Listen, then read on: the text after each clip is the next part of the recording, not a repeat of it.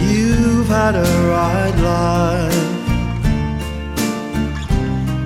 Taken a long ride. But oh, what a cost.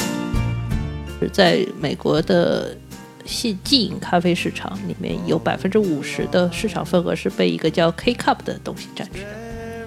你们知道那个是什么吗？知识分子是 being 的层次，嗯然后买书去读的人是 having 的层次，然后很多人就觉得说我坐在咖啡馆里面那个情况很棒，那我就去我也去坐在咖啡馆里面，这个就是 appearing 的层次。中国中国的写作者真的都是在咖啡馆里面写作的吗，我也很质疑。我是很抗拒甜味的，我本身我是一个连喝拿铁我都觉得太甜的人。哦，那然后你可能不适合现在精品咖啡在走的这个路，因为他们都在追求甜。甜味，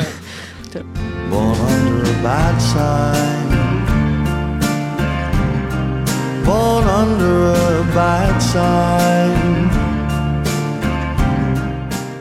各位听众，大家好，欢迎收听本期的《忽左忽右》，我是陈彦良。我是杨一，那么今天我们邀请到了另一位嘉宾，他也是在，呃，也是参加了去年年底的星巴克烘焙工坊的开业，然后他本身是在第一财经周刊，之前是在好奇心，呃，作为消费记者，同时呢也是作为精品咖啡的一个爱好者，也就是我们的那个许冰清老师。嗯，大家好，就大家可能对咖啡有很多误解。是的，对对， afterglow. And there's something that she wants to know. 你刚才说到这个事情，就是我我是发现对我来讲，就是咖啡是是不一定每一种咖啡都有很明显的提神作用的啊。我我觉得真的对我是能有药效的，大概是 Costa 的咖啡，因为 Costa 咖啡真的很浓，很多人是会喝到胃痛的。嗯，这就其实中国人对于不管不管是咖啡因还是牛奶的耐受度都不是很好，是吧？所以导致了说，实际上中国的咖啡消费市场没有你想象中那么大。所以这是有生理问题的。呃，对，是个生理问题，尤其是乳糖不耐这件事情，就是其实中国人应该更早重视起来的。嗯，就是在我那一代，就是大家小时候都被惯着喝牛奶，对对觉得这对，个东西可以长高。那实际上确实长高，但是很多人就是从此以后，像我这种，就是到十六岁以后，决定我死也不要喝牛奶了。就除非你牛奶做到做到非常好，像我现在都很少喝奶咖，有时候会有反应嘛。啊是啊，这个是因为有反应，不是因为你就吃腻了。对，不不是因为吃腻了，但是你喝到一些非常好的牛奶的时候，你是能够分别出来里面区别的，就嗯所以你可能能接受一点。是，所以像你刚才说的，比如说日日系或者是现在有很多韩系的，这个其实在整个咖啡体系来说，它相当于是除了美意两大流派之外的一些零零散散的。韩系你其实可以把它作为特调的那一系，啊日系比较小，日系在中国几乎是没有的。嗯，韩系的那一波其实是跟着星巴克的那个风格，它首先是空间上面做得好，对对对对，，然后还有一些比较奇奇怪怪的饮品，但其实日本国内的精品咖啡做的是非常棒的，嗯，而嗯，且它对，在全世界的一个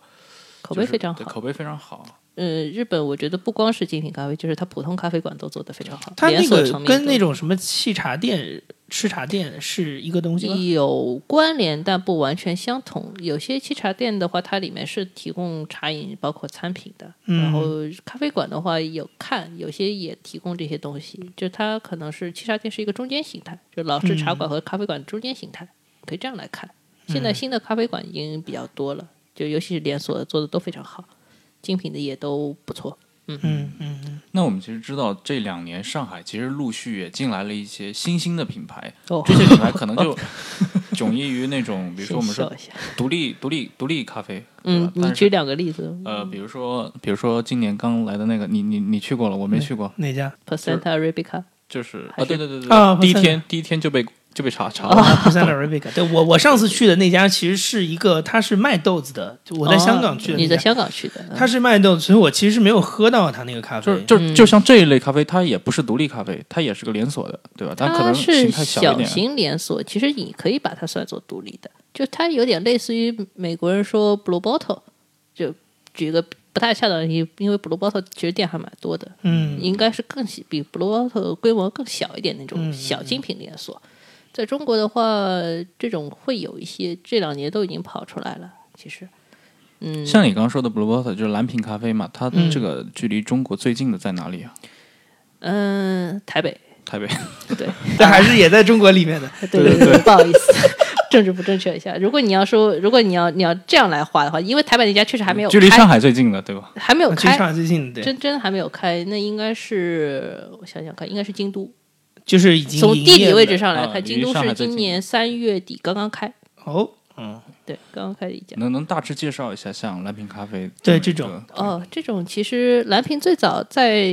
整咖啡行业出名，并不是因为它咖啡有做到有多好，或者说它有多迥异于那个行业。因为美国的精品的话，其实从六七十年代都已经发展得很好了，就很多人都知道，比如说像星巴克最早的那个店，它是只卖咖啡豆的，嗯，对那对对，它那个豆其实已经有点精品化的一个趋势了。一些小的精品在美国都已经活了有十几二十年，甚至更长。但蓝瓶最早被整个行业知道，是因为它设计感做得好。嗯，就是一般的美式咖啡店，它是不太注重，就是大家都知道，美国人都是那种很随意的那嗯种， 就是东西好是好，但是就不会不会做比较做奔形放象，对不会做品 牌。那 Blue Bottle 是一开始我就是做品牌，嗯，这个就是我们周刊这边有一个小的团队叫未来预想预想图，然后他们的话最近刚出了，就年初的时候出的一本书，就是讲 Blue Bottle 的。嗯嗯其实还是从品牌的角度去讲这个事情会比较好。它的整个品牌形象让它整个从行业里面跳出来了，然后但是这个东西跟它的质量之间有关系嘛？因为你嗯像餐饮有很多是，你知道牌子做的很响，噱头做的很足，但是大家都觉得吃了之后就很吃亏。呃、还好，就是 Blue Bottle 的豆子的话，你即使基本上能达到精品的基准线，嗯不是太好，但是如果你有品牌加成的话，你这个东西很了不得的。啊，品牌的放大效应会大一些嘛。但实际上，比如说真的要去美国的话，我可能就不太会去 Blue Water。我去的话，肯定是为了看它店本身啊的形象比较多一点。嗯嗯然后的话，他从美国跑出来也最近两年也做的不错，尤其是最开始第一站打的是日本，嗯其实在日本市场是很吃得开的，在东京开了有四家店吧，都做的不错，然后今年拖到了京都，嗯，然后大中华区应该是有计划的，就是台北可能是先，然后上海这边我们有听说可能要在淮海路上选个店。但淮海路具体有哪里可以开这么洋气的一个店呢？我们也不知道。就是像他怎么去 cover 他的这个成本呢？他一杯咖啡大概是一个什么样的价位？嗯，它现在已经被雀巢收购了，所以它不需要考虑成本这个问题，就无所谓。但是我们拿到的一个 b u r s t o n 的报告跟我们说，就是基本上咖啡店都不赚钱。嗯， 呃，全美大概 top 二十呃的精品咖啡品牌的所有门店加在一起，可能一年再赚一个亿美元吧。哎，那它这个东西，那它怎么没多让少对它怎么让这个行业能够维持下去呢？因为你就是想大家都是维持嘛，所以是不是咖啡这个市场所以它做不很大讲嘛它很讲那种规模效应的？你只有做到像星巴克星这巴样的克这种，对规模效应会给你带来很多的优势。如果你能做到规模效应，那你就是厉害。然后嗯像 Blue Bottle 这种，就算是因为它有风投，最早，啊，它也算是行业里面比较少能拿到风投的一个。如果是你正常的一个店做做做做做，就是那个样子了，可能最多开个两家分店，了不起了，就是小本经营嘛。嗯就跟你日常开、开个餐馆是一模一样的事情， 维持维持的比较多。国内也嗯是一样的，这这倒很很很有意思，居然风投会愿意投这么一家咖啡店，咖啡店嗯那就是他们认为这个品牌将来是有希望。能够做大，还是说嗯就能够是给看投上资品者牌吧。对啊？你看最后退出的结果也非常好，被被雀巢这种大手笔收购了。对，你把它当成一个创业公司来看，这个故事就很清楚了。嗯，对，就是我 就做你一不用个考虑它豆子什么咖啡怎么对，做样，个好品牌，把好品牌卖出去，这是一个很棒的一个方式。说实话，嗯是我觉得比单纯你做个好咖啡之类的东西要省力多了。其实你对比一下，像中国那个黄茶，对吧？它啊后来改名字了嘛，叫喜茶，喜茶嘛对，，其实也很像嘛。嘛。嗯，不过喜茶的话，大家还是在讨论它的质量上面，因为我之前看过一篇文章，就讲喜茶的东西用料是比较扎实的吧。嗯，对，它就是虽然是同样都是那种奶盖的东西，但是它确实对对做的对质量对比较高，是吧？是，比如说用的牛奶都是最好的，芝士都是最好的，它这个东西。但是像对那种比如如说乳糖不耐受人群，是不是就对我我也不知道为什么说这一轮奶盖风还能引得这么多中国人去试，大大家都忘记自己乳糖不乳糖不耐的本 质，真的，对，很难的。嗯，对，就其实刚刚你也提到了那个咖啡市场的话，其实它跟规模效应是有一点关系的，尤其对星巴克做这么大，但是好像因为我过去零星看到一些报报道嘛，就是星巴克嗯其实在美国本土也一直在遇到一些问题，呃，是这样子，其实美国本土的咖啡消费本身就是有分层的。我不知道，可能有一个数据你们肯定都没有听说过，就是在美国的系即饮咖啡市场里面有百分之五十的市场份额是被一个叫 K cup 的东西占据的。你们知道那个是什么吗？我都不知道。这个东西可以看作胶囊咖啡的前身，嗯，就是它是用一颗一颗已经包装好的咖啡胶囊直接出东西的。 K Cup 它是它是一个公司吗？还是说它是是机器它背后还是的什那么个公司叫绿山，绿山的话啊是现在全球对仅次于雀巢的一个咖啡巨啊一头。种绿山咖啡？对对，除了就是说，它主要是提供原材料和器械会比较多一些。所以你说的 K cup K cup 在美国的玩法，其实就可能是办公室的一个公共对有一对台对机器，然后每个人往里丢一个胶囊，打是一杯的，咖是啡。的，是的，哦，然后这种东西是占了它一半，啊对，所以其实很多人是不去店里买咖啡的。嗯，这个是一个市场，啊就是剩下的还有一部分市场是自己在家里面冲的，比如说美式机，美式机啊在美国嗯非常流行，对然后包括说冷泡都是嗯很因为美国人那常见的做个法手动的这种兴趣和能力，那是对吧对非冠常冠绝全球。对对对，然我后在在家里打冰淇淋的这种，我当时自己在家里面前年吧开始尝试做冷泡，然后去网上查资料，美国人的方式简直是五花八门，什么都有，然后各种各样，非常从非常简单到非常复杂的玩法，他们都能玩出来。嗯，中国就是直接告诉你，你要买最好的器械，你要买最好的豆子， 你要买个五百块钱的壶，配上两百块钱的豆子，你能冲出一个好的。但是最后你按美国人的方法，你就是把粉磨一磨，扔到一个乐扣里面，扔扔进加水扔进也冰能箱做，出来。对，做出来一样很好。啊，这很有意思。嗯美国的美国的消费的分层情况其实是挺严重的，比如说你去喝精只喝精品的人也有，只在办公室喝的也有，只在家里喝的人也有，然后喝那个绿山那个破咖啡也有，嗯，喝星巴克的也有，就是他们本巴身菲特是每天上班路上在喝麦当劳的咖啡，啊，他不是喝什么樱桃可乐之类的樱，桃可乐，早上喝嘛。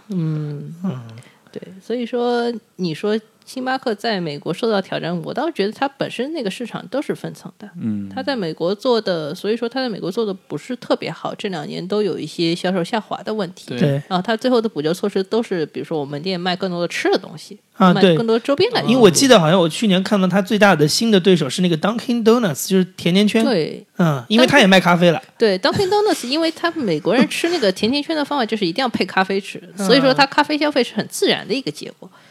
这所以说你要说星巴克在美国的挑战，那是自古以来一直有的。对，但在中国市场，其实是它完全开拓了这个市场，嗯所以我觉得在未来几年里面，绝对不会有人去挑战这个，哪怕是 Costa，Costa 那么，嗯，实在是做的是太差了。哎，这是我很好奇的，因为 Costa 被认为可能是更英国风的那英种式风的，对对，为什么 Costa 在中国就没有？啊，星因巴克为这么成功 Costa 很简单一个区别就是 Costa 用的是半自动机，啊，对人的要求非常之高，然后出错率非常之高，啊、所以它的咖啡其实不稳定，非常不稳定。非常不稳定。对，哪怕你觉得这家店好喝，你第二天在这家店常经常也能喝到一盘差的。啊，我那个前天看到一张图啊，就是非常有意思，嗯，呃我，看一看。就是就是这张图，哦，哦，这个这个红系的是什么？绿系的呃感绿觉系。绿系的就是星巴克，红系的是 OK 其他一些零星品牌。也哦就是说，星巴克其实是从地图上是垄断了一半市场嘛，而且非常集中在那个西海岸。对，啊就是因为东因为海岸顺的着人顺着西雅图来走对。对对，是不是东海岸的人会更这个我就选择倒上没有专门研究过，但我觉得星巴克整个在美国的布点还是比较均匀吧，就可能在某些市场打的不是很好，嗯大家只要说总体的盘子做的 OK 就可以了。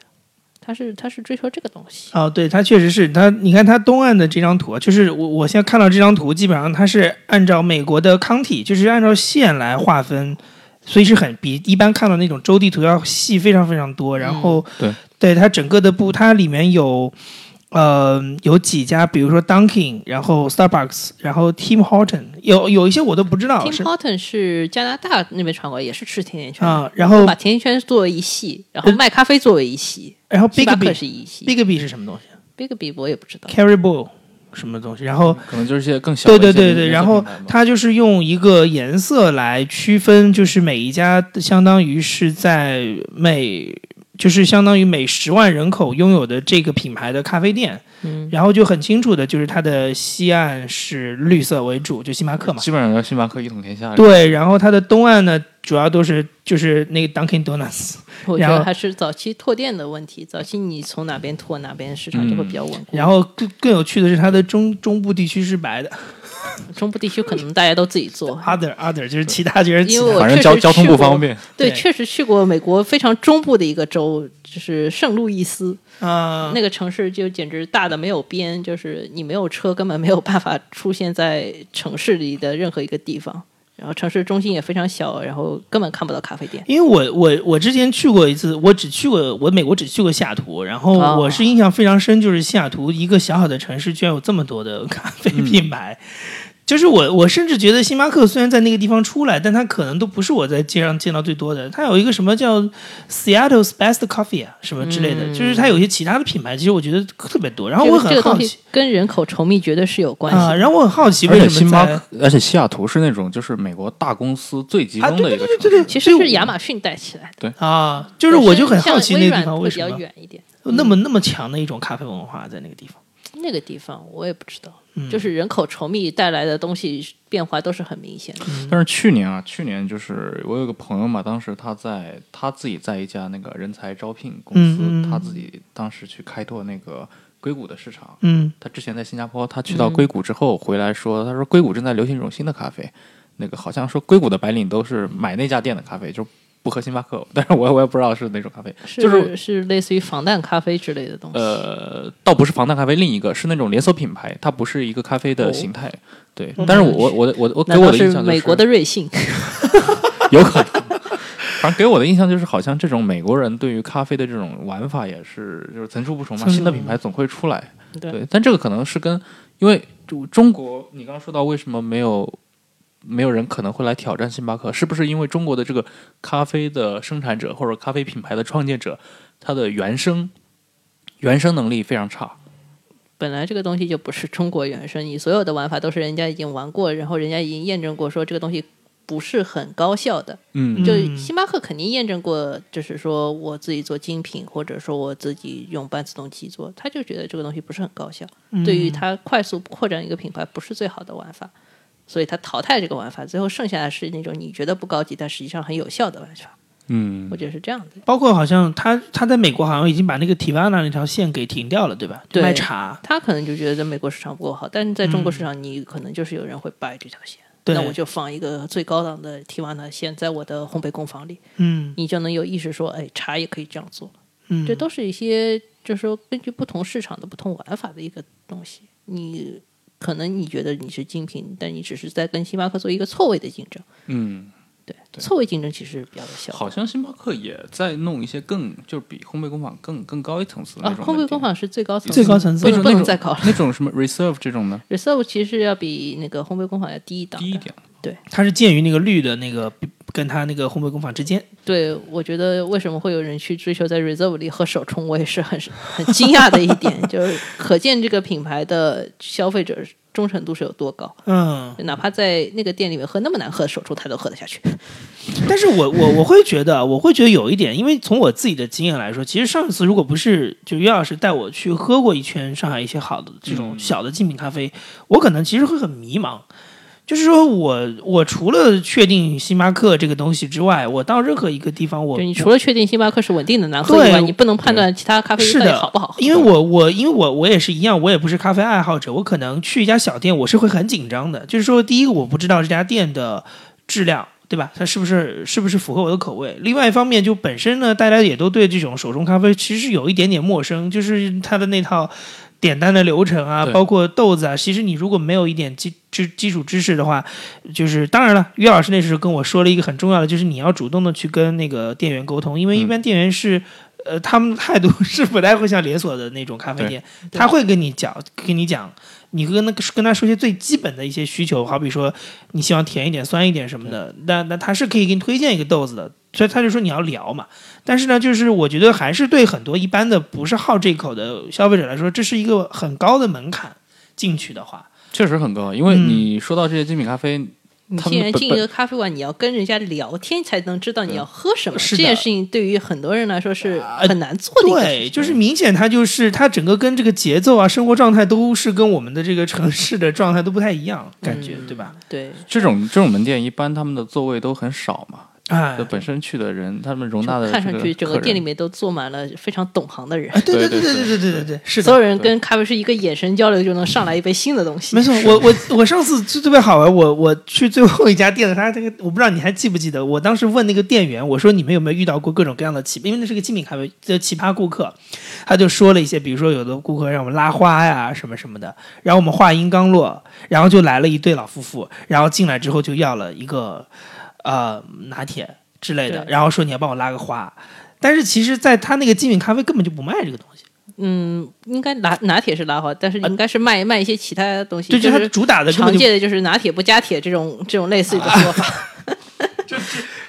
就是就是你知道吗？ 就是我现成的就哎来美了式为什么这么多水？我啊为什么对买了杯水？就是这种，就是 现成的就给你来了一个，就是这种啊、就是一般大家不熟的那种顾客会对于嗯咖啡的那种想法，他跑到一个精品咖啡要这种需求，对，很常见。对啊但是因为他的我觉得他的一个目标受众本身就是一个就是高所谓高级玩家嘛，嗯，你觉得是这个样？呃，高玩可以算吧，就你是说比精如品说一啡个咖啡圈子小很白小，，对啊但，是你让你鼓动一个小白去喝精品咖啡，除了让他浪费所以多浪费一点所钱之以外，这个这个行业除了说人带人以外，其实没有非常好的拓客方法。所以我我们现在都在研究瑞幸为什么能做起来，因为它嗯这相当于用一个很很低成本的方法在拉很多新客户。当然，它那个咖啡不怎么样啊，但是万一有精品咖啡能做起来，那我们觉得是很厉害的。嗯，确实是有这个问题，就是圈子很小，然后但是按照你刚才的说法，其实即使像美国也，嗯，也是个小圈子，就是嗯、美国实其实是一个 neighborhood 的问题，就是大家都是做社区店，都是做小的啊店，它影响就是哪个地方人。比如说，我们有一个著名的共同好友杨楚，嗯，他所在那个布鲁克林对他所在那个区域就是创意非常集中的一个地对方，艺术家什么非常对多，所以说好的东西容易跑出来，容易获得认可，嗯，是这个问题。但中国的话还差一点这个氛围吧，就只能说爱好者之间互相带，或者说你有兴趣，那我带你去喝一圈，你可能就大概能入门。这这嗯过程都是比较艰难的，我也承认。那其实还有一个问题就是，这两年茶饮特别火，你刚才也提到了，你嗯觉得茶饮这个东西真的能在中国市场上对咖啡形成一个竞争的一个作用吗？嗯或者说一个压制的我未可来？能跟一般人想法不是很一样。一般人去看茶饮对于消费市场的一个影响，会看一些新的东西，比如嗯说新的奶茶，或者说比较 fancy 的一些茶饮的东西，气泡茶啊之类的。但我反而是比较乐见于，就是说普通的传统的茶叶市场对于咖啡市场的一个冲击的。这个有一个很很切身的例子，就是我前一阵子去北京出差，呃，虽然北京有一些好的咖啡馆，但是我觉得我的时间上面可能不够，说我腾时间专门去喝那些东西，就可能白天事情排的比较紧。然后呢，我带了家里的半罐普洱茶去。嗯， 对我是平时是比如说晚上写东西，我是靠喝茶的。嗯，就中国的茶豆基底是很好的，只是说有一些做烂的地方，就比如说普洱的那两轮茶的爆炒，爆对炒就嗯炒到炒到你妈也不认识那个价格。然后还有就是最近两年又被大家拿出来说，就是那个从从一人一本贝贝家之类一路做到小罐茶那个。哦，对，小罐茶，对对对对对对，小罐茶就是一个很好的一个品牌营销的一个东西，但是它实际上茶的内容没有很好嘛。对，但是哎，那个东西跟蓝瓶之间能类比吗？想一想，嗯，应该不能吧？ 蓝屏还好，蓝屏它整体还是比较讲究说所谓说民主化的一个东西，就是说大家享受的都是一个极比较极简的设计，嗯那个东西是没有什么门槛消费的，就是所有人都会觉得说这个东西很清新，但不是说觉得这个东西很高级。嗯小观察是就是故意营造一种故弄玄虚的高级感、商务感和送礼需求对对对非常送礼匹配的需一种。它可能更对跟跟脑白金更像。对我给你，因为我可以插播一个很有趣的是，我有一个朋友，之前他是之前一直在这个国际公关公司做公关，嗯，然后呢，他换工作就去小观察面试了 一下，哇，真棒！对，然后你听我好说想，听就对，然后呢，就是结果就是人家就嫌他太洋气了。就说你的这个整个经历，包括我跟你聊下来之后，我发现你的这个公安经验就是思路太过于国际化，嗯或者说就是一嗯看就是那种就是在这种顶级的这些公安公司做出来的思路，就不太接地气。对，他就会觉得这个你跟我的品牌需求 是不契合的。嗯，嗯，就是这是你刚才说的，就是脑白金式的这种，对，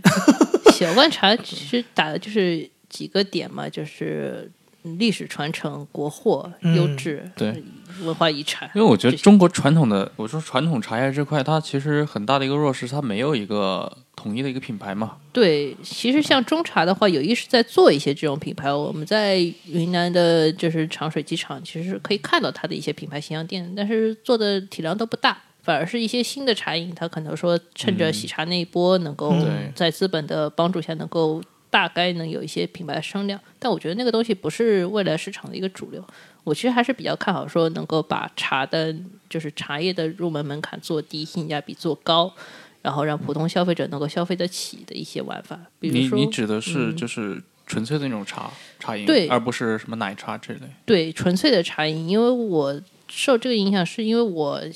去年有有一段时间在杭州做一个做一个稿子，然后采了一个做淘宝店的。他其实家里面是做很传统、很传统的龙井茶的，他们家里大概有十来棵老的龙井树那种，就自己做，然后卖到茶市场那种很传统的做法。但他现在自己跑出来做淘宝店，他去找市面上各种各样最好的茶，以一个相对来说可接受的一个规格和价格卖给你，实际上销量非常之好。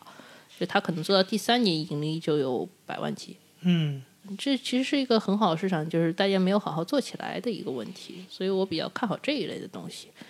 包括说像类似于冷泡茶的一些做法，嗯冷泡茶的做法就是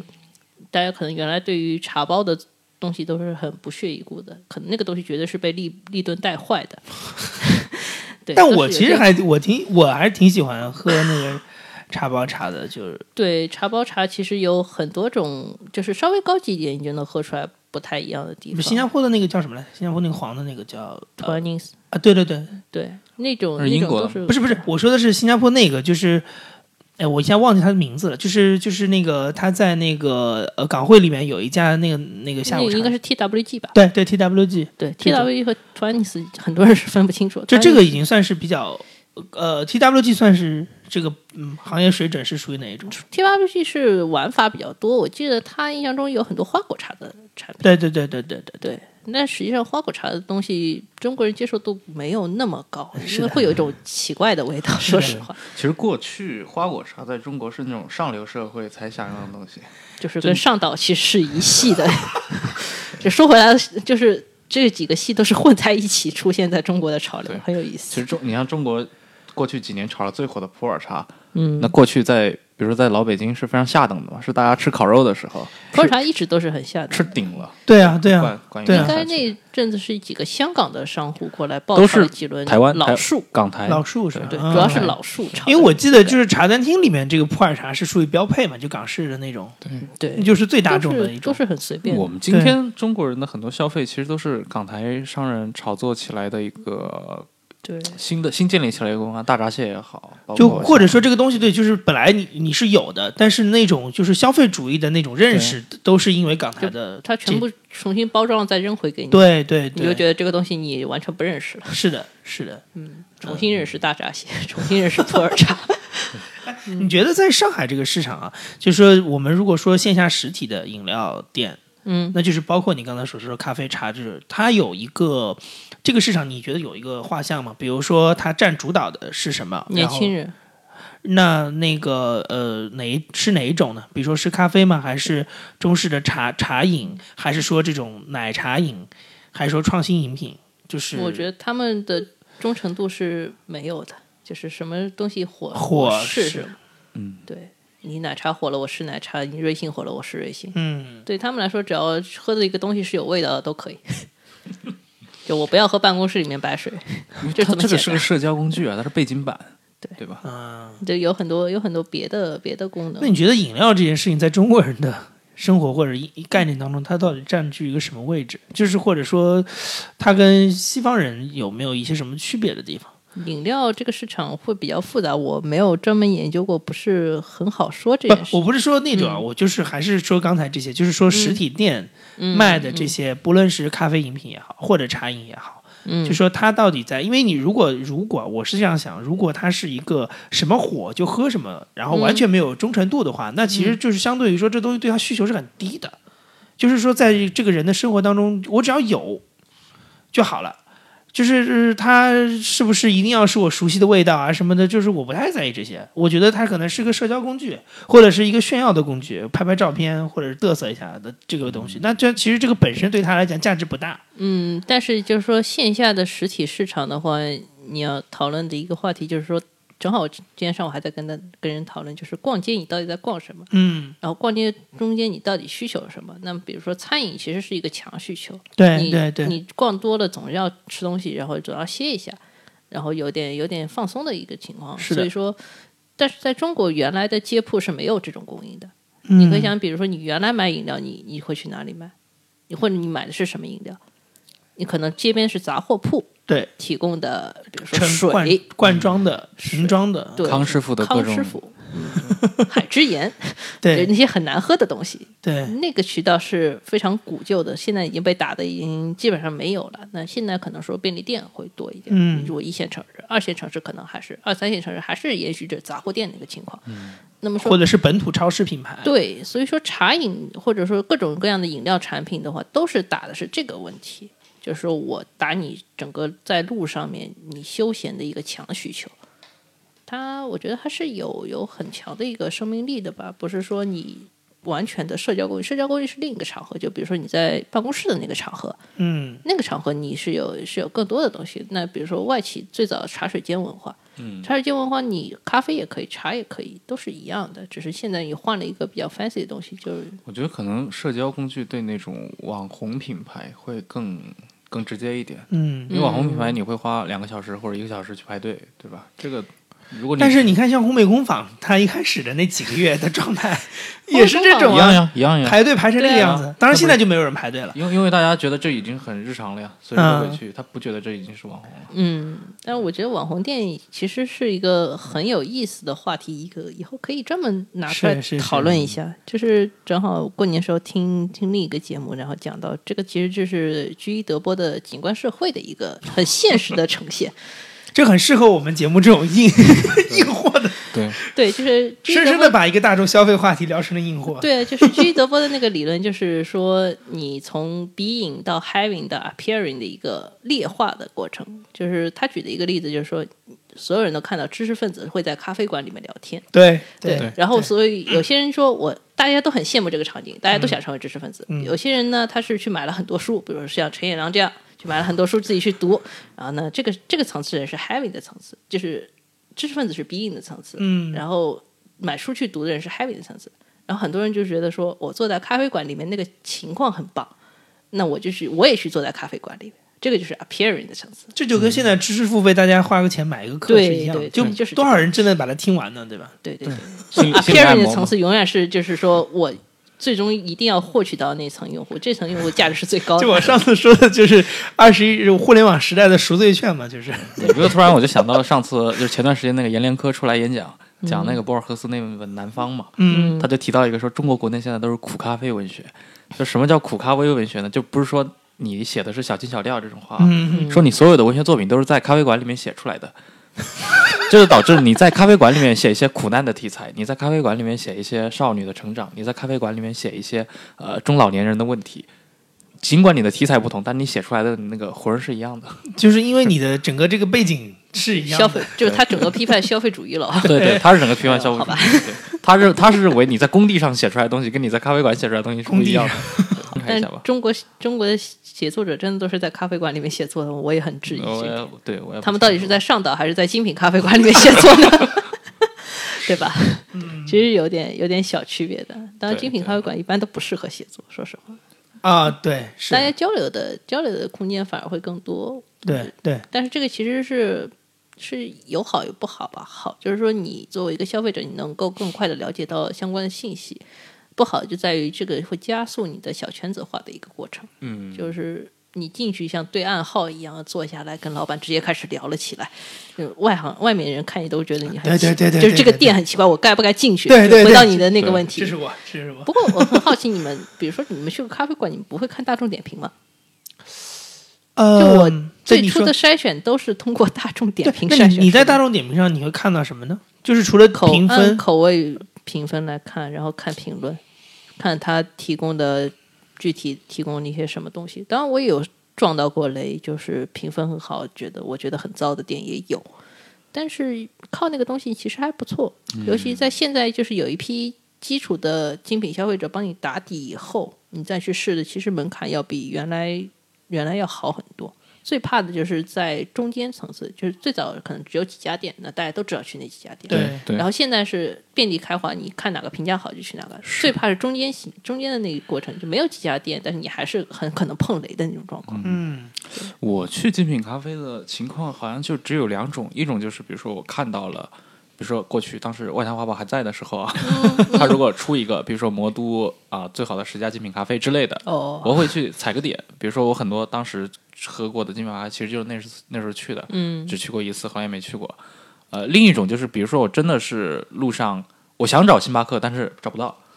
但是我发现了有一家独立的咖啡店，那你这样撞雷的几率还挺大的。 但那种情况只能怎么样呢？就是只能判断，只能是吧？就是从它的装修呀， 从它的这个地理位置，嗯从它的一个估估毛估估它的一个就是阅包读括金啊什么的，对，包括里面的这个人的客流量啊什么对的，对，就是你对对它实力做一个大致的一个评估。现在我去街上，如果像你这样我去撞店的话，我其实有一些比较简单的方法，你先看他用的机器，嗯，再看它里面店员精神状态，基本上就差不多了。 机器好，一般这个店老板还是比较舍得花钱的，但是也有可能就是那种土豪老板只花钱，然后店员不好好培训，嗯，就是所以要再看一下店员精神状态。如哎果看、看上去挺好的话，那就应该挺好的。新天地那边有一家那个英吉咖啡，哦，S Engine。对，他们是卖龙的人出来做的，其实是比较重资产的玩法，就是每家店都砸很多钱，是做非常好的硬装，但是咖啡质量的话，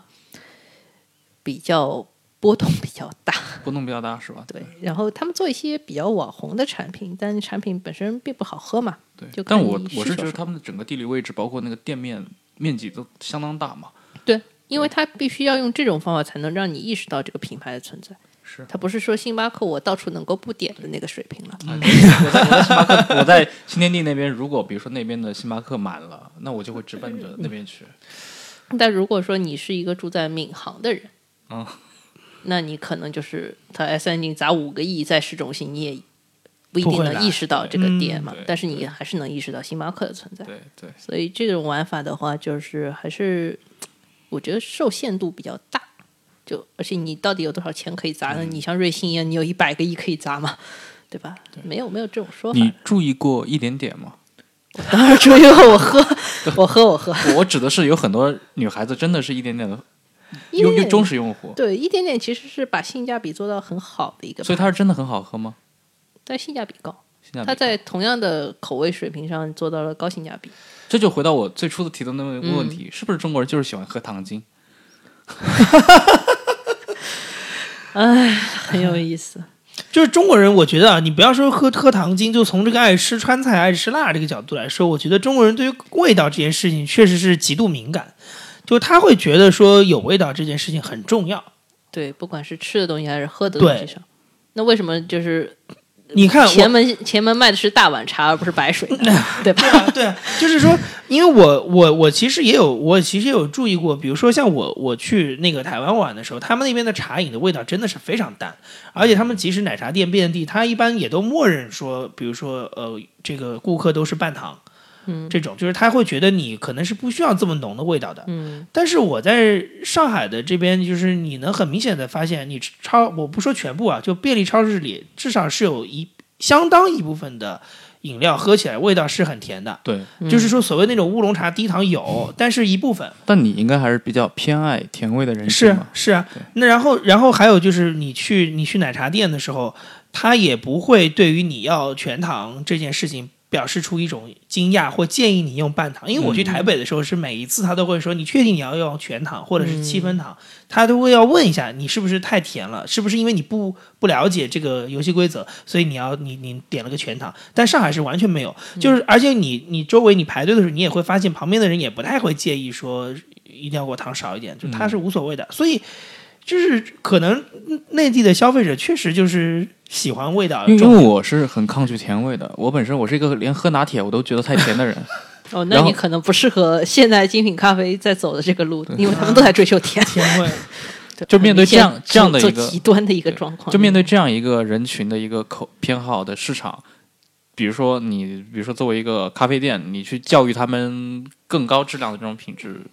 这就个嗯很简单。单，你不要想做大众市场生意就可以了。 嗯，嗯，你永远只做窄众市场，永远只做小众市场，永远只做精品市场，你是可以坚持下来的，就看你要不要坚持这个问题了。但是你看，从现在的这个中国的这种商业逻辑来说，这种事情你都用了“坚持”这个词，它其实是很难的。换句话说，它不是一个最好的生意啊。哎对，因为创业的这个就是资本进来能够把事情迅速做大，这个理念已经连连连老阿姨都知道了。对吧？就是对啊大家都不想好好做生意，不想说像我九十年代我开个店守着那个店，对啊，但是没有这个概念的。而且对啊也也没想过说我做个十年，然后而且再现融在资上市。万一是啊你随便一个做得好的店，都有人来说，哎，你要不要做大？我要帮你，我我帮你给钱，我帮你做大。那那你像这样的话，他那种坚持小众、坚持精品，这不就很难吗？他对完全就是看你就 follow your heart 呀，你的你的 heart 在哪里，最你终就是会变走成向一哪种里啊？一种一种玩物了，一种嗯生活方式。对，对就是现在能够做的比较好的，就是说连锁的精品都是还是在 balance 的这个阶段，我钱到底怎么用，我到底规模扩多大，它是有一个很明确的想法的。但是，一旦你没有很强的自制力，或者你对资本没有这么强的抗，就是那个抗诱惑的能力的话呢，你很容易就迷失方向了。就我觉得 S Engine 就属于有一点点迷失方向的一个、一个模式，但觉得 C 色还蛮好的。嗯， C 色我们一直会把它类比成中国的 Blue Bottle 嘛，嗯相信是可以跑出来的，还不错的一个店。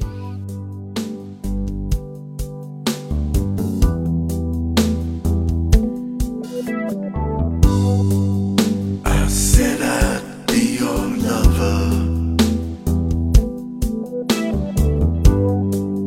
You laughed at what I said. 那非常感谢今天岳老师来跟我们普及了这么多关于精品咖啡的知识，呃然后也希望今后我们聊一下，像刚刚也说过了，像网红店呀、像那种各种消费类的题材，其他话题的话，以后哦岳老师还是要嗯啊欢迎大家找我聊商业地产的题材，我本身是一个商业地产记 者。地产可以啊，对，其实上上个对吧？其实上个礼拜那个上上个礼拜李嘉诚退休的时候，我当时满上海想找个人来聊聊他呢。嗯不过李嘉诚你很难用一个哦嗯一个类别来说，对对，然后还是推荐大家可以去看这个《第一财经周刊》，就是袁老师三不五时就会有一些非常长篇的特稿，对甚至是封面的主报要道。是因为周刊人比较少，对对对，因为这个我们今天主要的两个话题，一个是烘焙工坊跟云南的这个就是咖啡园，其实岳老师都有投稿，所以还是要支持一下这个杂志偶。偶尔支持一下原创内容也挺好的。没错，没错，没错。好，那这期就到这里。好，呃，大家再见，拜好大拜家。再见。